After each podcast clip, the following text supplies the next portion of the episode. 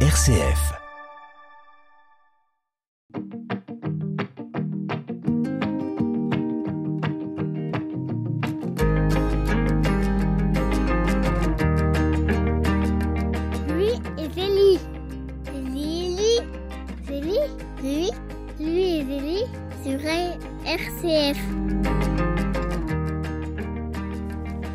Bonjour à tous, bienvenue dans votre émission Louis et Zélie. Je suis très heureux de vous retrouver euh, cette semaine.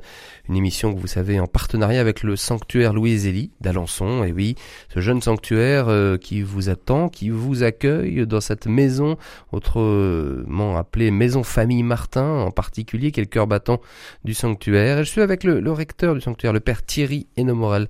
Bonjour père Thierry. Bonjour à vous et puis à tous ceux qui nous écoutent. Merci de votre fidélité à cette émission. Aujourd'hui, euh, nous allons euh, évoquer une fois, ne pas coutume, toujours la figure de Thérèse. Nous sommes toujours dans cette année euh, anniversaire, cette année jubilaire, remarquée et encouragée par la société civile et par, par des instances internationales comme l'UNESCO, hein, euh, qui a bien sûr retenu cet anniversaire des 150 ans. Et euh, Thérèse, euh, bah, c'est plein de champs euh, à ouvrir, de pistes à explorer pour nous contemporains. Il y a, un, il y a une vraie, euh, un vrai apport, un vrai message, une vraie euh, même euh, intuition finalement des, des choix qu'a posé Thérèse, des réflexions qu'elle a données pour nous au quotidien et notamment bah, sur notre quête du bonheur. Est-ce qu'on peut dire ça? Absolument, oui, oui, c'est intéressant de voir comment, à la suite de la décision d'UNESCO, un certain nombre d'instances, un certain nombre de personnes euh, ont été appelées à, à témoigner euh, de ce côté, euh, je dirais, contemporain de Thérèse. Qu'est-ce qu'elle peut apporter à notre temps d'aujourd'hui? Qu'est-ce que ça peut rejoindre un peu de l'âme de ce temps qui est le nôtre? Il semble que chaque génération, évidemment, ait ses, et ses, ses styles, et ses goûts, et ses, et ses combats, et ses, et ses passions, etc. Euh, dans le temps qui est le nôtre, est-ce qu'il y a des aspects qui font que Thérèse est assez en affinité? Oui, bien sûr, euh, on en voit qui se dessinent assez fortement. Et nous avions tout récemment une rencontre euh, à Paris dans le cadre de euh, donc l'Institut catholique de Paris, qui est un lieu de réflexion, un lieu d'échange entre des générations différentes, sur le thème de le bonheur pour seul objectif, constituant ce qu'ils appelaient la modernité de Thérèse de Lisieux, le bonheur comme seul objectif. Alors, au fond, ouais, modernité, bonheur comme objectif, tout ça, ça peut-être nous parle, peut-être euh, un Mhm. peu plus. En tout cas, ça parle à chaque génération, mais en tout cas encore plus à la nôtre qui est bah, toujours en quête du bonheur. Quel est le, le bonheur? On a l'impression que les gens sont restent quand même dans une forme d'insatisfaction. En tout cas, il y aurait, euh, bien sûr, euh, si tel n'était pas le cas, euh, euh, la société serait beaucoup plus calme, beaucoup plus apaisée. Mhm. Mais je pense que ce n'est pas vraiment le cas. Euh, elle est là, cette insatisfaction, cette course, course matérielle, course Mhm. peut-être aussi à, à l'hédonisme ou, au nombrilisme euh, ou j'allais dire au développement personnel. Euh, euh, on se ressent beaucoup sur soi-même aujourd'hui, hein, mais est-ce qu'on trouve vraiment la clé du bonheur? Et c'est intéressant de se dire qu'est-ce qui fait qu'à un moment, on se centre beaucoup sur soi-même pour aller trouver le chemin qui conduirait au bonheur. Les raisons peuvent être extrêmement différentes. Dans le cas de Thérèse, ça n'était peut-être pas ça qui la conduisait à se refermer sur elle-même dans son enfance et son adolescence, puisque elle a connu ce temps dont elle a aspiré à être délivrée, qui était le repli le sens d'un certain repli sur soi-même, comme conséquence d'une grande souffrance accumulée par la perte, on le dit souvent, et de sa mère et de sa sœur qui avaient ouvert une blessure intérieure. Et au fond, elle avait énormément de mal à s'épanouir. Elle a connu un moment quasiment jeune, à 10 puis à 13 ans, une sorte de dépression d'enfant. euh, Peut-être qui- que les années de bonheur pur, entre guillemets, sont les, quelques années de bonheur d'enfance, hein, quand la, la, la famille est un peu réunie, non? Qu'est-ce qu'on Vous peut avez tout à fait raison de remonter plus haut, c'est-à-dire Ouais. qu'elle a connu, et elle le Ouais. décrit bien, quatre années de bonheur, elle le dit dans ces termes-là, les années les plus ensoleillées de sa vie, c'est malgré les petites peines d'enfant, c'est les quatre premières années de son existence, où là tout le monde était bien là à la maison, et où elle connaissait un environnement extrêmement aimant, qu'elle a eu quand même l'impression de perdre par cette perte et de Mm. sa mère et de sa sœur. Donc toujours, c'est toujours bien sûr des blessures d'amour hein, qui évidemment euh, nous nous font, j'allais dire, euh, bah, chuter ou qui nous qui nous empêchent, qui nous euh, qui, qui, qui, nous limitent en fait. Hein. Exactement. Et alors là, c'est vrai que pour elle, euh, ce bonheur, elle l'a retrouvé par euh, une sorte de, de dépassement hein, de cette peut-être de cette nostalgie d'un bonheur perdu. Au fond, on a toujours un peu un paradis perdu en fait derrière derrière notre existence. Alors, soit il est euh, en arrière, soit qu'il est dans le passé et on s'épuise à essayer de revenir vers ce paradis perdu, soit que ne l'ayant pas connu, on le met vers l'avenir.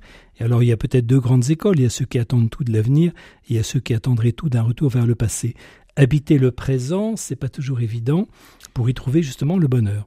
Et alors, elle a connu effectivement ce moment on l'évoque assez souvent, d'une grâce, alors surtout Noël 1886, où elle, au fond, elle, reçoit intérieurement de nouveau, euh, on peut dire qu'elle elle se rebranche sur la vie. On peut dire qu'elle elle retrouve là le sens, le sens de la vie, peut-être le, vrai sens de la vie, peut-être? dans un premier temps, hmm. et comme une, une expérience intérieure elle dit une force d'âme que j'avais perdue, c'est-à-dire qu'il la conduisait toujours euh, à, pleurnicher finalement dans, le quotidien de son existence.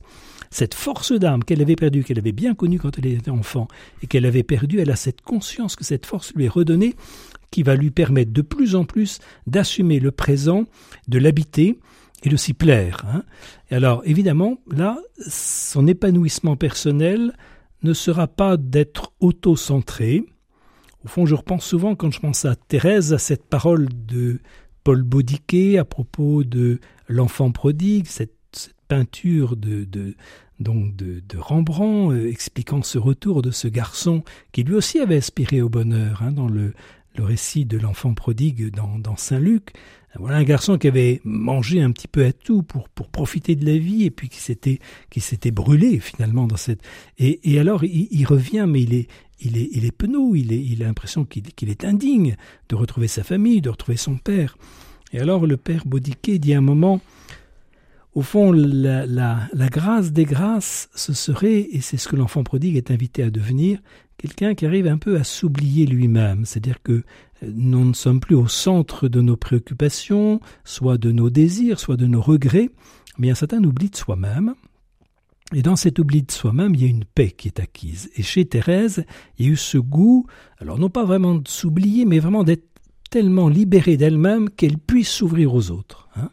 Euh, c'est alors que je ressentis cet appel euh, à aimer, et depuis lors, depuis lors, je fus heureuse. Hein. C'est-à-dire que c'est à un moment, au fond, après le temps où la euh, l'aiguille de Thérèse flottait pour chercher son or, elle trouve le nord, l'orientation de sa vie, et elle s'y oriente, elle s'y apaise, elle s'y engage.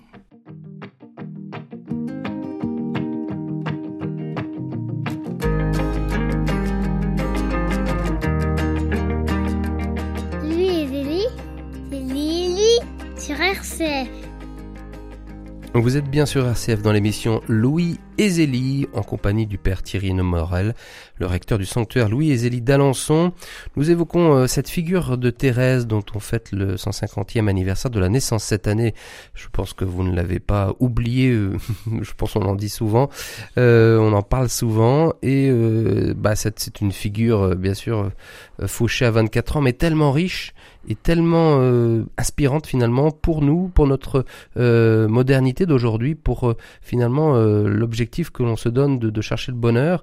Et vous nous évoquiez évidemment cette recherche du bonheur, ce, ce, basculement que vit Thérèse, hein, assez jeune finalement, adolescente, qui va la faire comprendre que finalement s'oublier soi-même peut être une source d'épanouissement. En tout cas, elle retrouve une force d'âme pour mieux vivre le présent, euh, mais elle est un peu aidée. Donc, qu'est-ce qu'on peut dire, Père Thierry Et est-ce que comment la grâce opère là? Parce que euh, évidemment, on recherche tous finalement ce moment de basculement, mais il faut quand même le demander, non?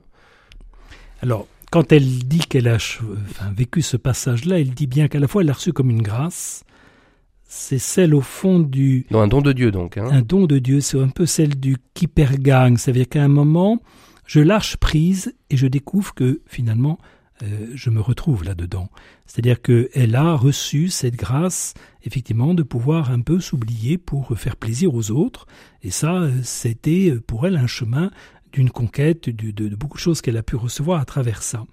Donc il y a à la fois une grâce, mais elle dit, vous direz bien aussi que ça a été quand même un peu un effort de ma part pour euh, ben, contribuer à retrouver cette force d'âme, à ne pas être tout le temps en train de, de, de, de pleurer sur soi-même, mais en trouvant le goût de, de, de, la vie et le goût de se donner aux autres, et voilà. Donc c'est la conjonction finalement d'un effort et bien sûr d'une grâce opérante, quoi. Absolument. Et alors pour autant, ce qui fait peut-être sa modernité, c'est que elle partagera dès son enfance, mais surtout à partir de cette guérison où elle a 13 ans, elle commencera à trouver une certaine maturité, elle partagera de notre monde à la fois un grand appétit, un désir un peu de toute chose. Thérèse avait, petite fille, dit un jour dans un choix qu'elle avait à faire de petites choses que sa sœur lui offrait, Léonie, son aînée, alors que Céline, euh, sa plus proche euh, petite sœur, avait choisi quelques petits aspects de, ce que, ce que Céline, de ce que Léonie offrait. Elle, elle avait dit, moi, je choisis tout. Et il y a un peu de Thérèse de cette modernité qui fait qu'on aura envie un peu de tout prendre, de tout choisir, cette espèce non pas d'hyperconsommation euh, euh, seulement matérielle, mais de pouvoir s'intéresser à tout, de pouvoir mmh. vouloir tout, de pouvoir accéder à tout, etc. Il y a de cela chez Thérèse. Oui, bah, c'est la quête de l'absolu, hein, quelque part, un peu. Hein. c'est une figure d'absolu, Thérèse. elle mmh. Mmh. est tellement absolue qu'évidemment, elle va trouver finalement le, au ciel, finalement, le, le, seul absolu qui va la combler, mais je pense qu'elle elle est en recherche toujours d'absolu. C'est ça. Elle n'est rassasiée de rien, et en même temps, c'est ça qui est intéressant et qui fait aussi une note de notre modernité, c'est que de même qu'on a envie de tout, dans le même temps aussi, certaines écoles, certaines, certains, certaines, certains lieux, comme les lieux du sport, enseignent aussi que on arrive à une plénitude avec une certaine ascèse. Hein que ce soit la cesse du sportif, qui sait bien que pour arriver pour l'alpiniste à découvrir de magnifiques paysages, il faut consentir à, oui l'effort de la montée, ou que ce soit même des, des, pratiques comme le yoga ou autre chose, enseigne quand même à une certaine maîtrise qui va permettre d'arriver euh, à un épanouissement qui n'est peut-être pas en ligne directe, c'est-à-dire consentir à ce qui est un creux, pour, pour arriver à une plénitude. Et ça, chez Thérèse, ben, elle l'offre, elle découvre, elle propose quand même une maîtrise de soi qui euh, contribue, alors bien sûr dans sa foi et dans sa recherche de Dieu, mais qui vaudrait aussi pour tous nos contemporains consentir à ce que on puisse connaître le bonheur, non pas sans un minimum de sacrifice. Et pour elle, elle découvrira dans le sacrifice quelque chose qui non seulement fortifie son âme, mais qui paye, ça veut dire qui porte du fruit, qui est fécond, hmm. qui transforme la vie autour d'elle. Bah, c'est-à-dire qu'il y a une, comme une dimension très spirituelle, c'est-à-dire que le sacrifice est là aussi comme une offrande quelque part aussi. Elle offre beaucoup de choses, Thérèse. Elle offre euh, finalement beaucoup de petits sacrifices ou de gros sacrifices de sa vie du quotidien, des lourdeurs, des plein de choses. Hmm. Elle l'offre aussi euh, pour euh, un bien, c'est-à-dire dans la communion des saints, toucher d'autres personnes pouvoir euh, finalement améliorer la vie des autres. Vous l'avez dit, hein, finalement mm. s'oublier soi-même pour se donner mieux. C'est euh, un peu le, le, je veux dire, le fil conducteur aussi de la vie, trop, beaucoup au Carmel aussi de, de Thérèse. C'est ça. C'est-à-dire qu'elle pense qu'on peut transformer la vie, qu'on peut améliorer euh, l'existence de nos contemporains aussi en se, en donnant quelque chose de soi-même qui n'est pas automatiquement direct.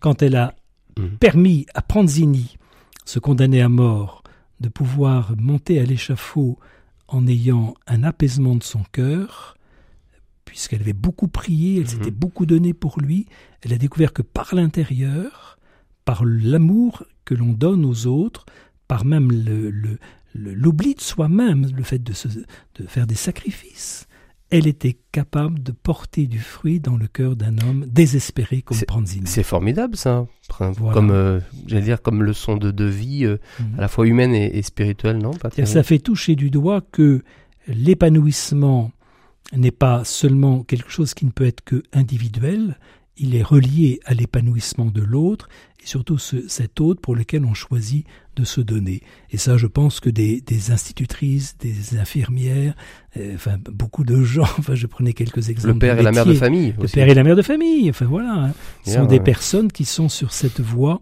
d'un épanouissement qui passe par le don de soi-même. Et donc Thérèse, euh, effectivement, témoigne, et c'est extrêmement contemporain, que le bonheur est une chose à laquelle on a toute raison d'aspirer, mais que ça passe par ce creux du don de soi-même qui porte un fruit qui ne trompe pas. Merci Père Thierry pour cet enseignement et cette nouvelle facette de Thérèse qui nous aide, j'allais dire, eh bien, à continuer notre chemin terrestre. Merci Père Thierry, c'est la fin de Louise Elie, votre émission en partenariat avec le Sanctuaire d'Alençon. Et je vous dis bien sûr à la semaine prochaine.